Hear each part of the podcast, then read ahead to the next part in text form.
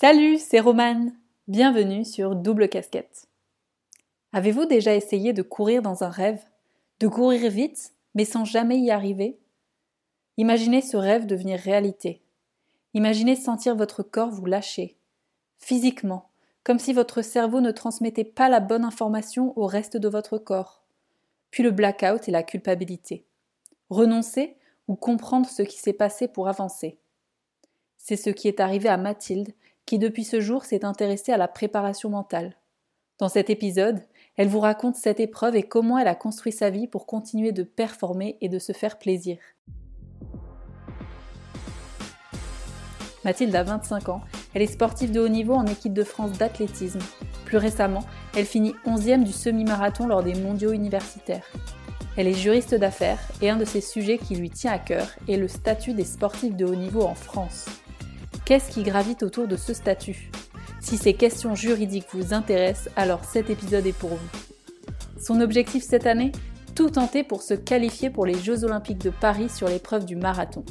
Son double projet, Mathilde le mène avec une autodiscipline infaillible. Elle vous explique comment elle jongle entre ses multiples casquettes dans un instant. Très bonne écoute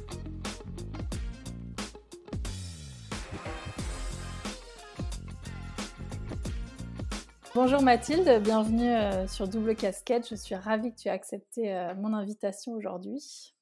Salut, bah avec grand plaisir. Merci à toi de, de m'inviter à ton micro. Tu as plein de choses à nous dire, donc tu es juriste et sportif de haut niveau puisque tu performes euh, donc en athlétisme sur de longues distances, mais ça tu nous en parleras. Donc tu as un très beau palmarès, tu as été aux Jeux universitaires en Chine cet été, enfin, tu as fait plein de compétitions, des marathons. quelle est la plus grande compétition, enfin la plus importante pour toi à laquelle tu as participé c'est vrai que les Jeux mondiaux universitaires, c'était une grosse compétition puisque ça réunissait euh, vraiment euh, tous les pays du monde euh, avec une forte concurrence. mais la compétition qui a été le plus importante pour moi au niveau de ma carrière, on va dire, c'était les championnats d'Europe en junior. C'est là où j'ai fait vice-championne d'Europe sur le 3000 mètres. Et c'est vraiment à partir de ce moment où, en fait, ça m'a un peu projeté dans un autre monde où je suis vraiment passée, on va dire, dans une optique plus de haut niveau en me disant, bon, bah, ok, c'est cool, j'ai fait une médaille chez les jeunes, j'ai envie de performer et de continuer aussi ça euh, chez les, chez les plus grands, quoi, chez les seniors. Ouais, j'imagine que ça, enfin, ça t'a ouvert des portes ou tu as peut-être changé euh, ton style d'entraînement ou? Bah en fait, euh, je me suis déjà rendu compte que c'était possible, chose qui, à laquelle avant je ne pensais pas forcément. et ensuite, effectivement, je me suis dit bon bah ok, chez, chez, les jeunes, j'ai bien performé. Euh, bah, l'idée c'est de pouvoir continuer le plus longtemps possible et, euh, effectivement ça, on se met ensuite dans une autre démarche parce que euh, pour pouvoir performer longtemps et être fort chez les plus grands, c'est une démarche encore plus importante où il faut augmenter le nombre d'entraînements et l'investissement est d'autant plus important également. Quoi. Donc toi, tu as commencé en faisant du cross, c'est bien ça? Oui, c'est ça. En fait, quand on fait du demi-fond comme moi, c'est-à-dire des distances intermédiaires euh, qui peuvent aller du 800 mètres euh, aux 5 ou 10 km, euh, l'hiver, on fait les crosses généralement. C'est des distances pareilles qui vont du 5 km au 10 km. Et du coup, c'était vraiment la distance sur laquelle, enfin, la discipline sur laquelle je m'illustrais le plus quand j'étais plus jeune. Donc j'ai fait plusieurs fois le championnat de France, j'ai gagné plusieurs fois le championnat de France de cross dans ma catégorie et j'avais fait une année euh, troisième toute catégorie, donc c'était pour moi euh, très très bien. Et ensuite l'été, on passe sur la piste, donc j'ai commencé sur des distances euh, plus courtes, j'ai fait du 1500 mètres, du 3000 mètres, du 5000 mètres, et pour maintenant passer plutôt sur la discipline de la route où je fais des semi-marathons et des marathons. Qu'est-ce que tu préfères toi? Euh, c'est vraiment différent. Après, la route, euh, c'est une autre ambiance que j'apprécie beaucoup parce que on est mélangé à tout le monde en fait. Il y a, y a, des amateurs aussi qui courent avec nous. Donc je trouve qu'il y a une vraie ambiance et on est beaucoup plus proche du public et beaucoup plus au contact euh, des, des, gens qui nous encouragent sur le côté du parcours. Donc j'aime beaucoup la route pour ça. Après, c'est vraiment à chaque fois une ambiance différente. Le cross, pour le coup, c'est, je trouve que c'est quand même ça reste une discipline assez dure parce que voilà, c'est l'hiver, les conditions sont souvent difficiles, mais c'est aussi ce, qui fait, ce qui fait son charme. Quoi. Et ouais, j'imagine. Tu as dit dans une interview, on est athlète toute notre vie, quand on dort, quand on mange. Est-ce que tu peux expliquer ce que tu veux dire par là? En fait, je vais pas m'arrêter d'être athlète ou de fonctionner comme une athlète uniquement, euh, enfin, de le faire uniquement à l'entraînement. Parce que derrière, après, une fois que l'entraînement est terminé, il faut que je récupère correctement pour que l'entraînement ait servi à quelque chose et que je puisse être performante sur l'entraînement qui suit. Et pour ça, bah, ça veut dire euh, bien, bien s'alimenter, donc prendre euh, les bons nutriments, bien s'hydrater et, bien dormir. Et en fait, on se rend compte que c'est plus un mode de vie qu'autre chose, quoi. En tout cas, moi, je le vis vraiment comme ça, comme un, mode de vie à part entière. Parce que si je me donne du mal à l'entraînement, euh, l'idée, c'est pas de, de, gâcher ça derrière dans, dans, mon fonctionnement et dans mon mode de vie. Donc, en fait, après, euh, effectivement, je vais réfléchir et agir comme une athlète euh, bah, du matin au soir, mais c'est rien de plus que finalement adopter un mode de vie, on va dire, sain et équilibré, quoi. Tu as dit tout à l'heure que c'était les championnats d'Europe junior donc, qui t'ont propulsé euh, à l'étape du dessus. Euh, est-ce que c'est à ce moment-là aussi que ça commence à être le cas pour toi de, bah de, de vivre en fait comme une athlète de haut niveau? Bah, je, pense que dans mon éducation, j'ai toujours eu un petit peu ces, ces bases-là fondamentales, on va dire, d'avoir une hygiène de vie correcte euh, et équilibrée. Je ne suis pas trop du genre à sortir, enfin, je sors quasiment pas où je préfère passer une bonne soirée avec euh, une ou deux amies plutôt que, que de sortir en boîte. Donc, euh, je pense que c'est aussi déjà dans mon caractère d'avoir à peu près ce mode de vie-là. Mais effectivement, euh, plus on s'investit dans notre sport et plus on doit être rigoureux sur tous les à côté. Parce qu'arriver au haut niveau, on s'entraîne tous de la même manière. On a tous à peu près le même nombre d'entraînements. Mais ce qui fait la différence, ça va être les petits détails qu'on fait à côté. Comment on récupère, euh, si on dort correctement. Enfin voilà, ça va être tous ces petits détails à côté de l'entraînement qui vont faire euh, la différence. C'est intéressant ce que tu dis parce que sur le caractère, euh, parce que moi j'aime bien du coup commencer aussi les interviews en parlant de, l'enfance un peu sportive de l'athlète. et tu vois justement ce caractère dont tu parles, est-ce que tu peux nous raconter comment il se construit, comment était ton, ton enfance ou en tout cas ton adolescence sportive vraiment quand tu commences à, bah, à te dire que tu as envie vraiment de, performer? Bah, J'ai eu de la chance d'être dans une famille euh, très aimante et soutenante où le sport a toujours eu une place importante. Euh, moi, j'ai fait 10 ans de danse et un peu plus de 5-6 ans de, gymnastique. Donc, j'ai toujours fait du sport euh, depuis toute petite. Mais je faisais pas d'athlétisme en étant très jeune. Je faisais juste quelques courses par-ci par-là, des courses dans, ma ville une ou deux par an. Et c'est vrai que malgré le fait que je, n'avais aucun entraînement, je réussissais les courses et j'avais gagné ces, petites courses-là. Après, je pense aussi que j'ai toujours eu un peu bah, l'envie de gagner, l'envie de réussir. J'ai un peu l'âme d'une compétitrice quand même. J'aime euh, faire les choses correctement, être la première. Donc ça, c'est aussi un trait de caractère que je pense que j'ai depuis toute petite. Mais le fait de faire de l'athlé, c'est vraiment venu plus tard euh, au niveau au collège.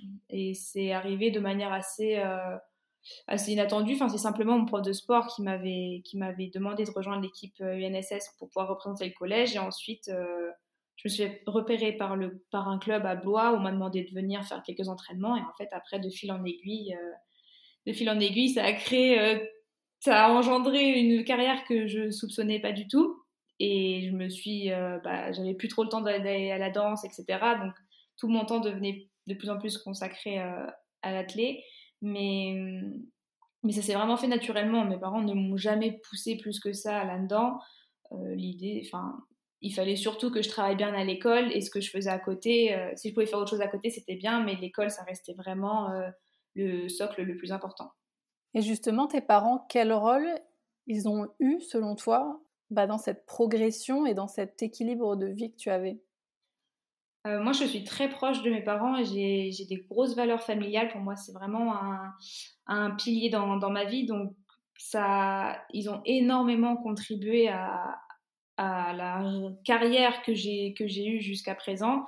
et aussi à mon équilibre de vie parce qu'il n'y a pas eu que des réussites, il y a aussi eu des gros moments d'échec et des grosses périodes où ça a été très compliqué. Et là, je savais que je pouvais me reposer sur eux, qu'ils étaient là pour, bah, voilà, pour amoindrir, on va dire, mes problèmes et essayer de faire en sorte que, que ma vie soit la plus simple possible, malgré le fait que j'essaye de tant bien que mal de réussir mon double projet, que ce soit les études ou le sport. Ils ont vraiment été là pour me soutenir du, bah, du début, quoi, à partir du début. Donc, euh, pour moi, ils ont un rôle absolument primordial. Et je pense vraiment que l'entourage et l'environnement jouent un rôle essentiel euh, dans la réussite d'un projet, euh, peu importe que ce soit un projet sportif, professionnel, etc. Il faut vraiment faire attention à notre entourage et, être bien entouré. Quoi. Ouais, je suis d'accord avec toi. J'aimerais revenir sur la conférence TEDx que tu as donnée. Euh, déjà, bravo euh, d'avoir donné cette conférence que j'ai regardée. D'ailleurs, je vous invite à tous d'aller la voir. Elle est disponible sur YouTube. La conférence qui s'appelait Oser rêver grand. Euh, et tu expliques ce qui s'est passé lors d'une course et que ça a été un déclic psychologique pour toi pour travailler sur le mental. Est-ce que tu peux nous, raconter cette épreuve? Alors, c'était pendant les chemins de France de cross en 2017. non, avant, en 2015, donc j'avais 17 euh, ans à ce moment-là. Je visais le podium, je m'étais très bien entraînée, toute la saison de cross s'était bien passée. En fait, on a des étapes intermédiaires à faire avant, donc les championnats départementaux, régionaux, interrégionaux, avant d'arriver aux France. Moi, j'avais gagné toutes les courses précédentes et j'étais très en forme. Donc, euh, tout laissait penser que j'allais faire un podium, ou voire même gagner. C'était mon objectif. Et, euh, donc la course est donnée. En fait, à un moment, à, la moitié du parcours, je me fais dépasser par quelques concurrentes, chose à laquelle je n'avais pas l'habitude puisque dans les courses précédentes que j'avais fait, je courais souvent seule devant. Donc j'avais pas l'habitude de courir avec des gens. Et le fait qu'on me dépasse, mais de seulement quelques mètres, ça m'a, ça m'a mis un gros coup de stress. Et je l'ai senti tout de suite dans mes jambes où ça m'a coupé les jambes littéralement, coupé le souffle et j'avais de plus en plus de mal à, à respirer, à avancer. Et là, il a fallu bah, continuer, il restait euh, sûrement 4 km avant, l'arrivée. Et je, commence à me faire dépasser en fait par tout le monde. Le défi euh, qui m'avait jamais dépassé avant, je me fais dépasser et à, 100 mètres de la ligne d'arrivée, je m'écroule totalement sur, euh, le côté du parcours. Et c'est la dernière fille de mon équipe qui m'a portée et qui m'a aidé à terminer la course, à passer la ligne d'arrivée mais j'étais plus du tout consciente de, quoi que ce soit. Donc elle m'a jeté sur la ligne d'arrivée et je termine 168e alors que je visais le podium et alors qu'on avait un classement par équipe où fallait ramener le plus petit nombre de points possible en fonction de notre place. Moi, les filles comptaient forcément sur moi parce qu'elles savaient que j'étais en forme et qu'au pire, j'aurais ramené 3 points. Là, euh, je ramène 168, donc c'était foutu pour l'équipe. Donc j'avais aussi cette dimension-là, euh, cette dimension collective qui a beaucoup pesé euh, sur ma peine je me suis retrouvée dans l'attente des secours, on m'a mis sous perfusion. Enfin, c'était vraiment. Euh, j'avais jamais connu une telle désillusion, euh, que ce soit euh, psychologique et aussi physique, parce que mon corps aussi m'avait lâché à ce moment-là. Et, et, à ce moment-là, bah, il y avait deux solutions. C'était soit j'arrêtais, je restais sur cet échec, parce que ça a été assez difficile à gérer, que ce soit bah, vis-à-vis de mes coéquipières, de mon entraîneur, etc. Et vis-à-vis de moi-même, ou soit bah, j'essayais de comprendre ce qui s'était passé. Et donc, c'est à partir de ce moment-là où j'ai rencontré un préparateur mental. Et euh, à 17 ans, bon, c'était un peu, un peu bizarre parce que euh, maintenant, ça devient de plus en plus démocratisé. D'être, euh, les sportifs parlent de plus en plus de, de cette santé mentale, du fait d'être aidé par un tiers, soit niveau enfin, un psychologue ou un préparateur mental. Mais à l'époque, ça se faisait vraiment pas beaucoup. C'était un peu tabou, ouais. C'était complètement tabou et moi, on, enfin, on me prenait un peu pour une folle, quoi, quand, quand je disais ça. Et finalement, avec ce monsieur-là, on a, on a travaillé bah, sur les clés et sur euh, les blocages que je pouvais avoir. Et ça fait encore, euh, ça, fait, ça va faire plus de 8 ans que, que, je le vois encore, que on se voit beaucoup moins parce que maintenant je, je comprends comment je fonctionne et j'arrive à anticiper les choses et à, et, à mieux gérer les courses comme celle-ci. Mais c'est vrai que je sais qu'à tout moment, je peux le rappeler pour, euh, si, j'ai des doutes, si j'ai des questions, si je me sens un peu moins bien. Et ça, ça, joue aussi un rôle euh, essentiel, je pense, dans la, longévité d'une carrière ou dans la réussite d'un projet. Mais justement, le, mental, c'est vraiment un sujet bah, dont je voulais parler avec toi. Euh, mis à part cette épreuve que, tu, que tu viens de partager, euh, merci de l'avoir partagé d'ailleurs. Des fois, c'est pas évident de revenir, de revenir dessus, mais tu as aussi, tu vois, je, sais que tu t'entraînes beaucoup, je crois un peu plus de 10 heures par semaine, vraiment beaucoup de kilomètres à la semaine. Je sais que j'ai vu une story aussi euh, sur, sur ton page Instagram où tu disais euh, Ah, bah, il fait moins 2 degrés, il neigeait presque, il fallait que tu partes euh, courir pour 30 km. tu disais Heureusement que le coach est là. Toi, quelle est la plus grande difficulté aujourd'hui à laquelle tu te heurtes en fait tous les jours? Je pense que c'est de trouver l'équilibre entre ma vie sportive et ma vie personnelle slash professionnelle. J'ai bah, j'ai toujours eu en fait le double projet. Quand j'étais étudiante euh, voilà même si parfois j'avais des aménagements au niveau des cours j'étais toujours dans les deux sport et études. Euh, j'ai eu mon master il y a un an et du coup j'avais décidé de, me consacrer uniquement au sport sauf que entre temps je me suis blessée pendant cette période là donc euh, j'ai une grosse blessure qui a été une fracture de fatigue qui a induit huit semaines d'arrêt euh, sachant que moi j'avais dédié tout mon temps à la course, là pendant huit semaines, bah, j'avais plus rien quoi. Et ça a commencé vraiment à me peser et je me remettais en question me disant bon, j'ai pas forcément envie d'être, euh, bah, d'attendre l'entraînement dans la journée quoi, et j'ai pas non plus envie d'être identifiée uniquement à Mathilde Sénéchal l'athlète. J'avais envie d'exister aussi autrement comme avant où j'avais bah, de multiples casquettes justement. Et c'est pour ça que que j'avais quand même à cœur de continuer euh, soit d'exercer ou alors euh, d'avoir un petit travail à côté qui me permettait de, de nourrir aussi cette euh, soif d'apprendre et d'exister autrement. Donc, mais ça a été difficile à trouver le juste équilibre parce que quand on prépare un marathon, on y dédie vraiment beaucoup d'heures. Je m'entraîne 11 fois par semaine, je fais des longs entraînements qui peuvent durer 2 heures et demie. Derrière, il faut aussi que je récupère. Donc, il faut vraiment trouver le juste milieu entre bah, quand même être en priorité sur le sport, parce que ça va c'est ma priorité principale de performer dans le sport, mais de nourrir euh, tout ce que je dois nourrir à côté, que ce soit euh, bah, passer du temps avec ma famille, parce que pour moi c'est très important, nourrir ma relation avec mon copain, euh, la relation avec mes, mes, amis. Enfin voilà, il y a aussi tout ça à pouvoir gérer, parce que pour moi c'est important, et parfois il faut réussir à trouver le, juste équilibre entre, entre tout ça. Quoi.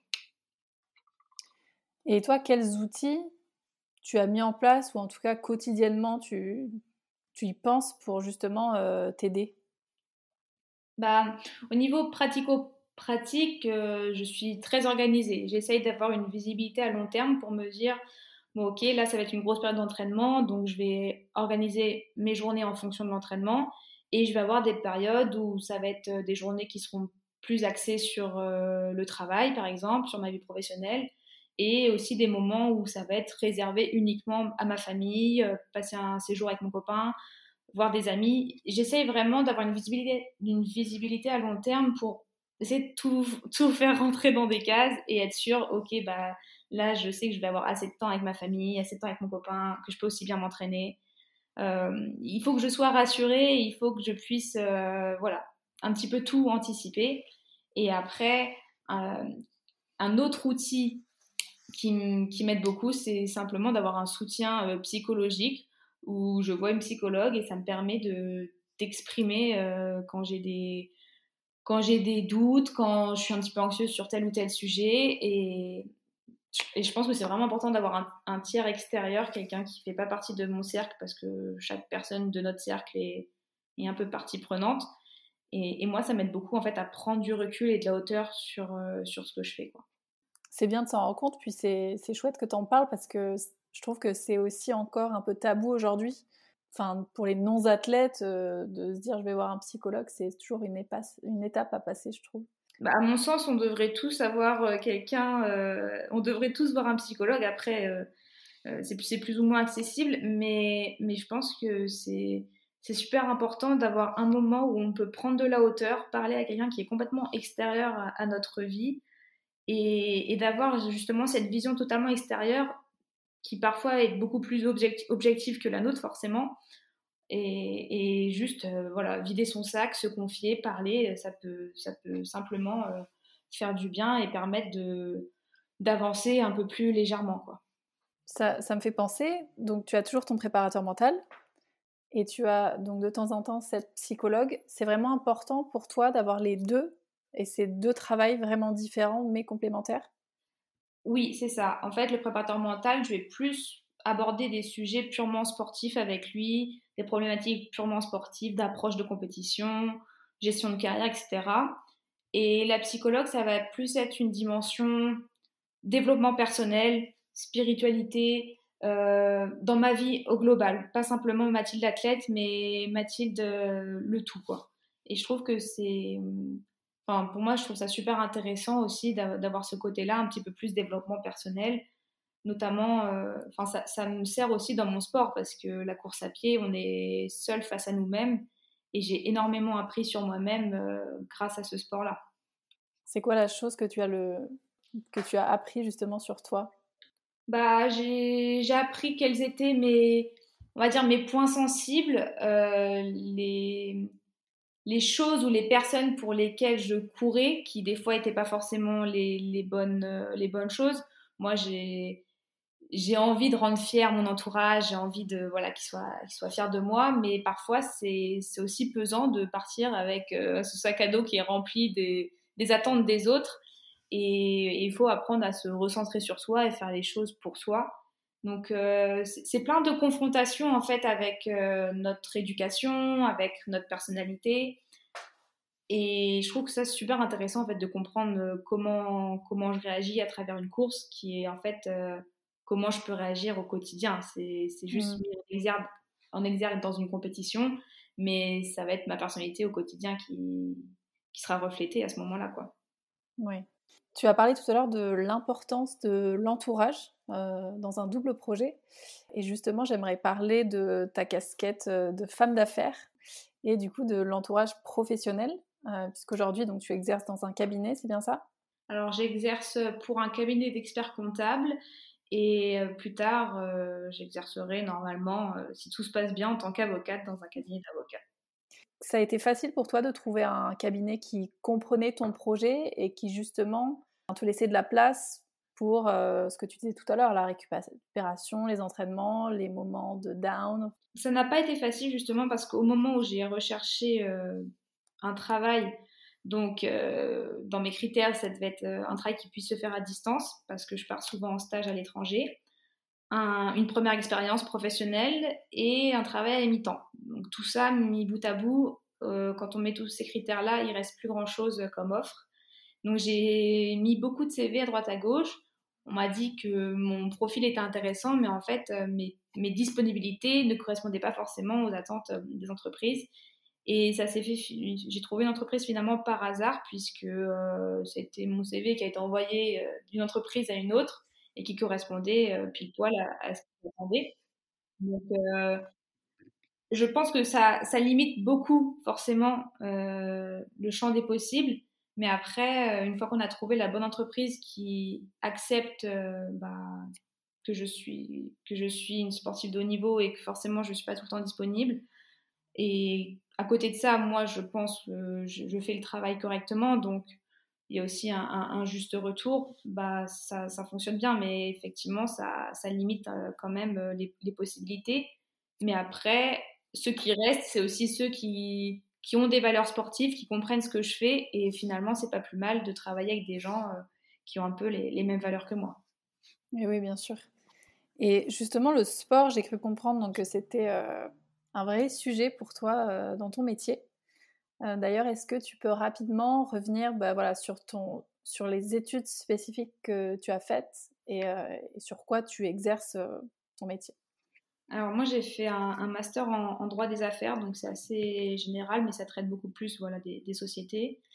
Et dans le cadre de ce master, à la fin d'année, on devait faire un mémoire et j'ai choisi, j'ai choisi de faire mon mémoire sur le statut juridique du sportif de haut niveau individuel, qui est en fait totalement mon cas. Euh, la différence d'un sportif de haut niveau qui joue dans un sport collectif, par exemple, qui, eux, ont un tout autre statut. Généralement, ils sont liés à leur club par un contrat de travail, ce qui leur donne un statut de salarié et, beaucoup plus de, protection juridique, on va dire. Alors que tous les sportifs comme moi qui sont dans des sports individuels, et notamment bah, ceux en athlétisme, comme c'est mon sport, je, connais bien notre cas, on est un petit peu euh, dans, un, dans un flou juridique. Il n'y a pas un statut vraiment spécifique pour nous et c'est difficile de s'identifier et de, de s'introduire, on va dire, dans la société. Puisque vu que on ne peut pas dire qu'on est, on est sportif professionnel si on n'a pas de contrat de travail.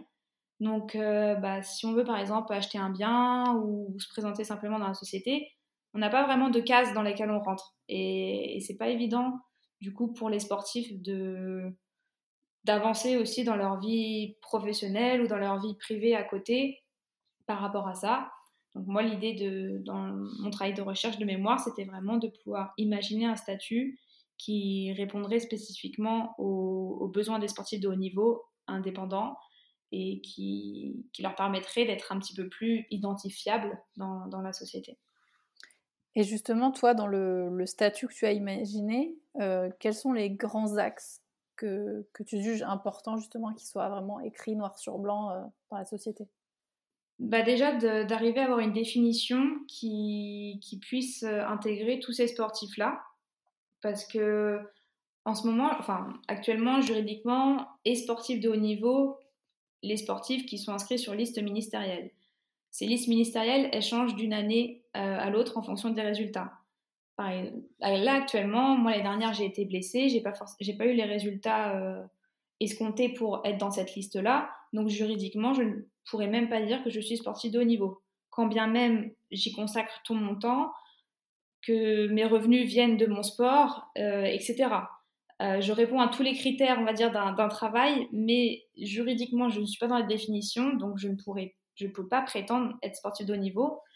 Et de cette euh, inscription sur liste ministérielle découlent des aides, que ce soit bah, les aides de l'État, même des aménagements scolaires, etc. Donc en fait, on est vraiment, on est tenu d'être inscrit sur cette liste, sinon c'est très difficile pour nous d'obtenir les quelques aides qui existent grâce à ça.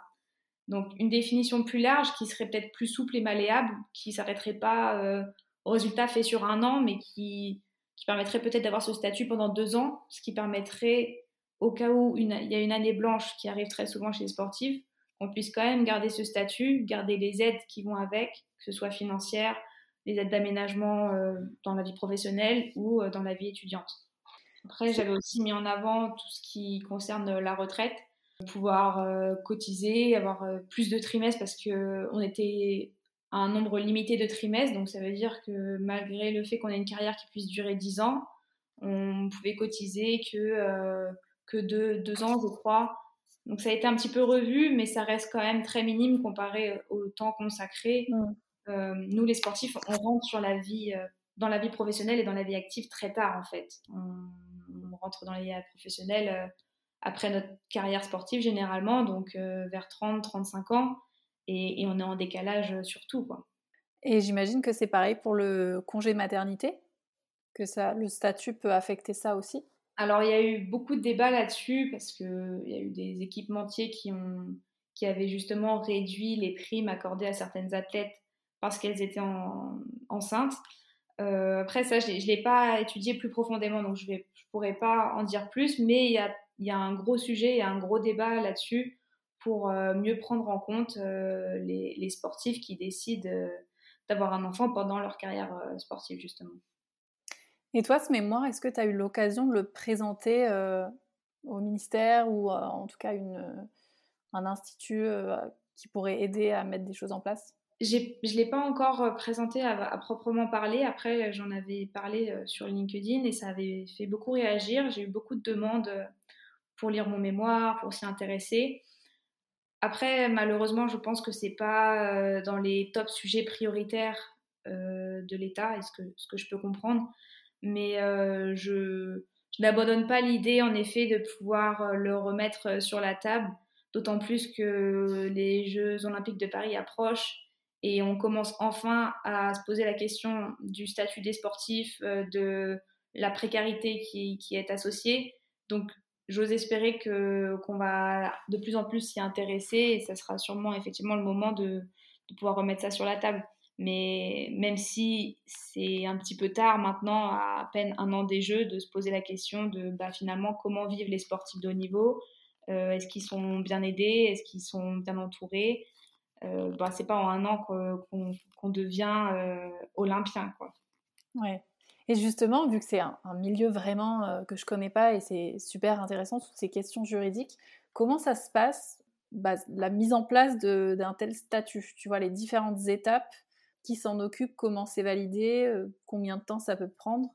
Bah, Pour euh, mettre en place un statut, il faut déjà qu'il y ait bah, une équipe qui travaille dessus vraiment, parce que chaque, chaque loi qui sera proposée, où chaque article peut potentiellement intégrer euh, le code du sport et il faut pouvoir identifier euh, chaque débouché de ce qu'on écrit. Chaque mot doit être choisi à la perfection parce que chaque mot induit quelque chose d'autre. Donc c'est quand même un, gros travail à faire, mais, mais c'est ce qu'on fait pour euh, quand on veut promulguer une nouvelle loi, c'est exactement le même fonctionnement. Donc je pense que un jour, ce sera peut-être mis à l'ordre du jour, justement. Il y aura sûrement peut-être une équipe de travail qui, qui, aura pour euh, objectif de, de, réfléchir sur ce statut-là. Moi, j'ai un petit peu avancé le travail, donc ce serait avec plaisir pour, euh, pour en faire partie. Mais euh, il y a quand même un, long processus. Il faut que ce soit adopté par tous, voté par tout le monde. Donc, il y a un long processus avant que ce soit réellement promulgué. Pour ceux qui écoutent et qui seraient intéressés de lire ton mémoire, est-ce qu'il est publié ou c'est sur demande qu'on peut y accéder? Il n'est pas publié, mais on peut euh, effectivement euh, m'envoyer un message sur LinkedIn, euh, par exemple, et il n'y aura aucun problème pour, pour que je l'envoie. Ok, génial. Tu vises la qualification pour les Jeux Olympiques de Paris en 5000 mètres? Au départ, je pensais vouloir les, pouvoir les faire sur 5000 mètres quand j'étais plus jeune. Mais, euh, mais finalement, le niveau mondial est, devenu tel que c'est impossible. Enfin, pour moi, actuellement, sur 5000 mètres, je n'ai pas du tout les, les capacités physiques euh, et la vitesse pour pouvoir euh, y prétendre.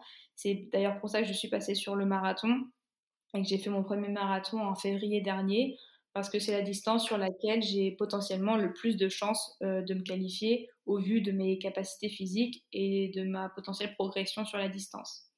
Après, ça reste, euh, ça reste très compliqué, ça reste une chance, euh, un pourcentage assez faible, dans le sens où euh, il n'y a que trois places sur le marathon.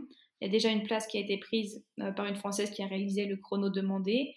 Et le chrono demandé actuellement est, très difficile. Donc, moi, l'idée, c'est de m'en rapprocher le plus possible, de faire en sorte de m'en rapprocher le plus possible. Mais je, je, tends à ça, mais, mais ça reste quand même très difficile. Et et c'est un petit peu court au niveau du temps, puisque sur le marathon, il faut avoir de l'expérience aussi. On n'en court pas tous les week-ends.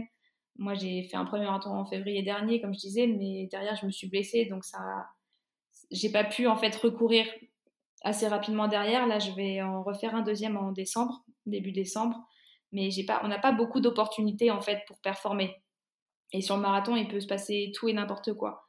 Donc, euh, c'est un, un gros challenge d'essayer de se rapprocher le plus possible de cette qualification olympique. Mais au pire des cas, juste en dessous, il y a aussi les chemins d'Europe euh, qui auront lieu à Rome juste avant, en juin, et qui peuvent être aussi une belle, une belle échéance. Donc euh, j'ai ces objectifs-là qui, qui, me drive et, et moi l'idée c'est de faire euh, simplement le mieux possible. Et si j'ai tout donné et que j'ai fait le mieux et que ça passe pas, je ne vais pas avoir de regrets en tout cas. Les qualifications, c'est sur. Euh, enfin, il y a deux moyens de se qualifier. C'est soit au temps, comme tu le disais, euh, soit au classement, c'est ça? Classement mondial? Oui, c'est ça. Euh, ça, c'est un, un, système de classement en fonction de plusieurs résultats qui sont pris en compte, qui rapportent un certain nombre de points en fonction de notre place dans la course, de notre temps, etc. Donc, c'est un petit peu compliqué. Mais l'idée, c'est de pouvoir courir le plus rapidement possible, et surtout d'être dans les meilleures françaises. Parce qu'actuellement, il y, a beaucoup de Françaises qui, comme moi, sont passées sur la distance du marathon parce qu'elles y voyaient plus de chances pour se qualifier. Mais ce qui fait que maintenant, finalement, on va être 7-8 euh, à potentiellement pouvoir y participer, alors que qu'il y a encore 3 ans, euh, il n'y avait que 3-4 Françaises qui vraiment faisaient du marathon. Donc, la distance commence à être un petit peu bouchée, il y a beaucoup de concurrence, mais après, tant mieux, ça nous, ça nous tire aussi vers le haut. Et effectivement, il y a, ce, donc ce chrono à réaliser ou alors par rapport au, classement mondial. Les plus âgés en général qui courent le, marathon sur des grosses compétitions internationales comme ça, ils, ont quel âge? Franchement, là chez les hommes, le recordman, enfin il vient de se faire battre, mais il avait 42 ans. Donc c'est aussi ce qui est sympa avec le marathon, c'est que je sais que c'est une distance sur laquelle je vais pouvoir progresser assez, assez longtemps. Et c'est aussi avec l'expérience voilà, qu'on devient meilleur. Donc euh, là, j'ai commencé relativement jeune parce qu'il y a les Jeux Olympiques qui approchent et que j'ai envie de tout tenter sur cette distance-là. Mais c'est pas euh, une fin en soi. Je sais que derrière, je, je continuerai euh, sur cette distance en essayant d'abaisser de, le plus possible mon chrono. Puis il y a les autres, il y a les JO de Los Angeles après derrière. on peut aller encore plus loin Et si on parle de chrono, est-ce qu'il faut être obsédé par le chrono pour bien se préparer ou justement il faut être complètement détaché? Euh, Non, il ne faut pas être obsédé par le chrono parce que je pense qu'on se prendrait trop la tête à chaque entraînement de savoir est-ce que euh, telle allure ça correspond au, bon chrono à l'arrivée.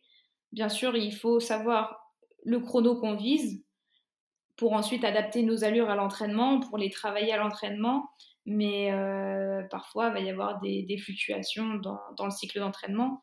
Une prépa marathon, c'est environ 12 à 8 semaines, et sur, euh, donc ce qui correspond à un nombre euh, assez important d'entraînements. On ne peut pas être au top à tous les entraînements et, on ne peut pas réaliser des, des, chronos incroyables à tous les entraînements. Donc il faut aussi parfois bah, simplement voilà, prendre de la hauteur et se dire ok, j'ai fait le travail correctement, je ne suis pas exactement dans les secondes près de l'allure finale, mais j'ai travaillé dans l'intensité que je, que je devais avoir. Donc euh, non, il ne faut pas se focaliser tout le temps sur le chrono parce que bah, je pense que c'est pas très sain. Dans la préparation, tu as parlé tout à l'heure de stages à l'étranger. Donc ça, c'est dans le cadre de l'équipe de France? Alors, il y a des stages euh, en équipe de France, effectivement, mais après, il y a aussi des stages euh, personnels que je vais faire avec mon groupe d'entraînement, par exemple. Donc, L'année dernière, je suis partie en octobre euh, pendant trois semaines au Kenya. Et là, je reviens de trois semaines à Font-Romeu euh, dans les Pyrénées. Et le Kenya, c'est une destination euh, plutôt connue pour les coureurs, j'imagine? C'est, à cause de l'altitude ou est-ce qu'il y a une culture spéciale dans ce pays-là bah, Les deux. C'est vraiment effectivement le pays de la, course à pied. la plupart des, des grands champions viennent, viennent, du Kenya. Nous, on y a été surtout aussi pour l'expérience. Il y avait bien sûr euh, l'altitude qui jouait, le fait que les parcours, ce soient des parcours difficiles, donc forcément sur lesquels euh, on doit un petit peu plus s'employer, mais après, quand on revient chez nous, ça nous paraît facile. Et, aussi pour euh, voir la culture de la course à pied qu'ils ont là-bas, qui est vraiment très différente de chez nous. Nous, on le fait plus par loisir, plaisir, eux, c'est vraiment un, mode de, un mode de vie et un, mode, je dirais, limite de survie, puisque c'est ce qui permet euh, qu'ils nourrissent leur famille, ils gagnent de l'argent grâce à ça. Donc il y a vraiment une toute autre dimension. Euh, le matin, ils se retrouvent à 6 heures du matin, il y a, y a 100 Kenyans qui se retrouvent pour aller courir ensemble. Quoi. Donc c'est vraiment, euh, vraiment super impressionnant. Et, et nous, ça nous permet aussi de relativiser sur notre pratique et sur parfois nos, petits, euh, nos petits problèmes euh, qu'on peut, avoir. Quoi. Ah ouais, c'est assez impressionnant. Euh. Comment ils gagnent leur vie avec la course à pied? Alors il y a très peu d'élus parce que le niveau est tellement, est tellement fort là-bas que finalement en France, ils seraient en France, ils seraient parmi les meilleurs Français, mais là-bas ils sont noyés dans la masse tellement ils sont tous très forts. Et ils gagnent leur vie en allant faire des courses euh, ou des meetings dans, dans, les pays européens, parce qu'on a des primes de résultats ou des primes d'engagement en fonction de, bah voilà, de, la performance qu'on va réaliser.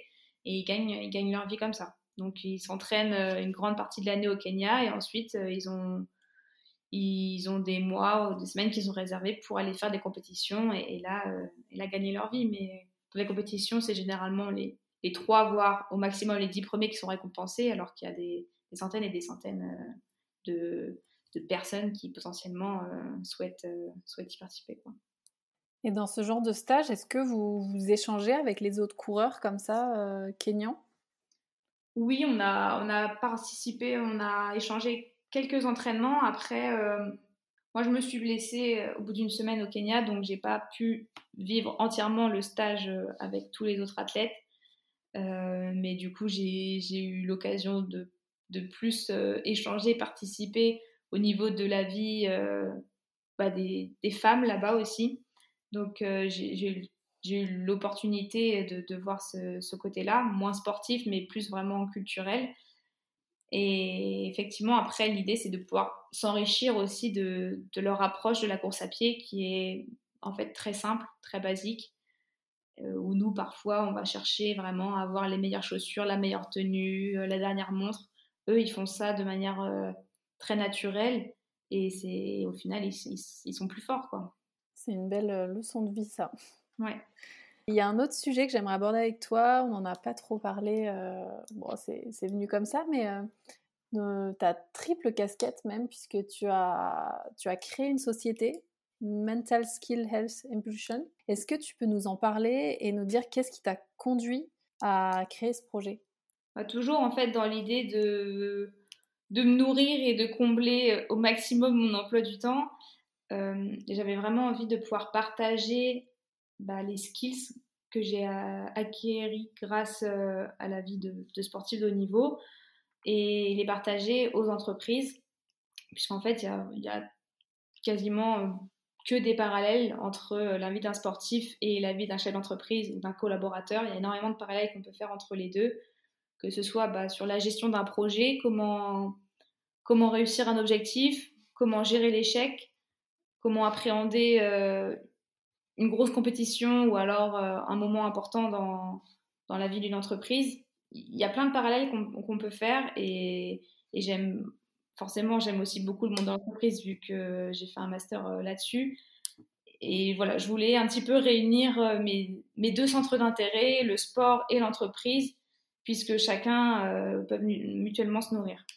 Et à l'avenir, donc avec ta, ta, triple casquette, Comment tu vois, tu vois ces, ces trois, euh, euh, ces trois éléments s'emboîter d'ici quelques années?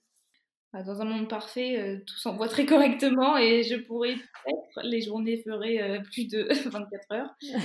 Mais non, en fait, je pense que l'idée, c'est plus de surfer sur peut-être à un moment donné un peu plus la casquette juriste. Quand je vais passer concours d'avocate, forcément, je vais devoir un petit peu plus m'y consacrer. Là, c'est plus la, casquette sportive en vue des Jeux. Donc, c'est vraiment en fait euh, une balance en fonction du temps et en fonction des, des priorités du moment.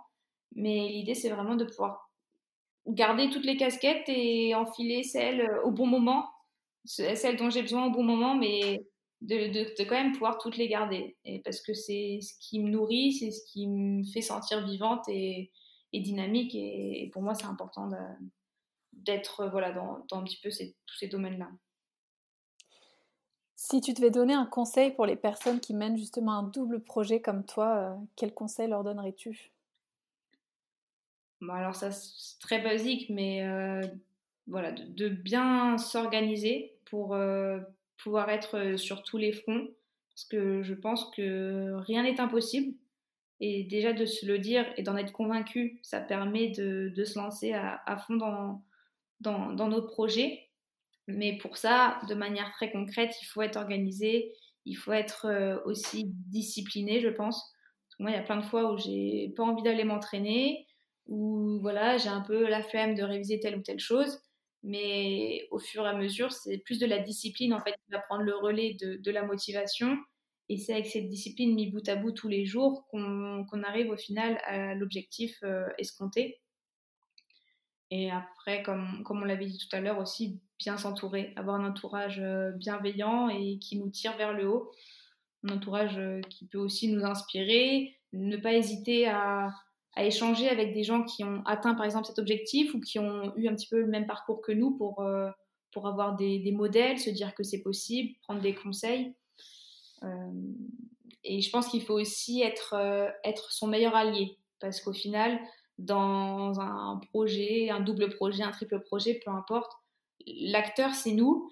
Et si on a un discours positif envers nous-mêmes, si on se soutient, entre guillemets, si on est vraiment notre allié, et ben, je pense que ça peut nous aider aussi à, avancer et à surmonter parfois les périodes ou les étapes qui seront un peu plus euh, compliquées. Il faut se faire confiance. Exactement. Bon, pour euh, clôturer cet entretien et, comme ça, je te laisse aller t'entraîner. Si tu devais voilà, dire trois adjectifs pour décrire comment tu te sens en ce moment. Déterminé, soulagé et, euh, et motivé. Soulagé. Soulagé d'une période d'entraînement qui s'est bien passée. Vu que je sors d'un stage, c'était c'est toujours un petit peu. Euh, on appréhende toujours un peu de savoir si le corps il va pouvoir tenir les trois semaines d'entraînement intensives. Et forcément, on en tire un peu des conclusions, des fois un peu hâtives. Là, euh, tout s'est bien passé, donc je suis voilà, soulagée que, que ça soit bien passé et puis euh, que, que, tout, que tout s'imbrique correctement euh, jusqu'au marathon qui arrive euh, le 3 décembre. Donc le 3 décembre, c'est à Séville, c'est ça? Le 3 décembre, c'est à Valence. En Espagne mais c'est à Valence. J'avais l'Espagne en tête, mais je suis trompée. bon, mais il n'y a plus qu'à te souhaiter bon courage alors pour ce marathon et dans ta préparation.